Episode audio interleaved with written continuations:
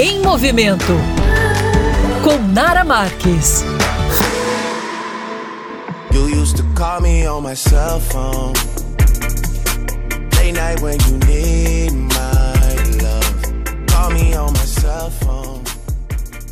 Olá, meus amores e ouvintes da coluna Em Movimento. Fim de semana chegando, dias para descansar, mas já falando em descanso, será que aquele cochilinho pós-almoço faz bem? Já se foi o tempo em que dormir após o almoço era sinônimo de gente preguiçosa e sem pique para realizar as tarefas diárias. Muito comum na Itália e na Espanha, a famosa cesta ou soneca após o almoço pode fazer bem para a saúde e melhorar o rendimento no restante do seu dia. Sabe por quê? Porque o sono pós-almoço possui efeitos reparadores, o que influencia na renovação cerebral. O objetivo desse cochilo é liberar espaço para armazenar informações e priorizar a absorção de novos conhecimentos. O sono após o almoço oferece alguns benefícios físicos, como o aumento da disposição e a diminuição do cansaço, além de melhorar o desempenho cognitivo. No entanto, os especialistas alertam que o sono é importante, desde que não exceda um determinado tempo. O ideal é que se descanse no período de 30 minutos no caso de adulto e no máximo duas horas no caso das crianças, já que ultrapassando esse tempo a pessoa pode sofrer com uma falta de sono noturno e consequentemente com um resultado inverso e a última coisa que a gente quer é ter insônia, né? Então tá aí, gente, tá mais do que liberado a sonequinha após almoço. Só cuidado para não exagerar, tá? Beijoca e para mais dicas como essa, me segue lá no Instagram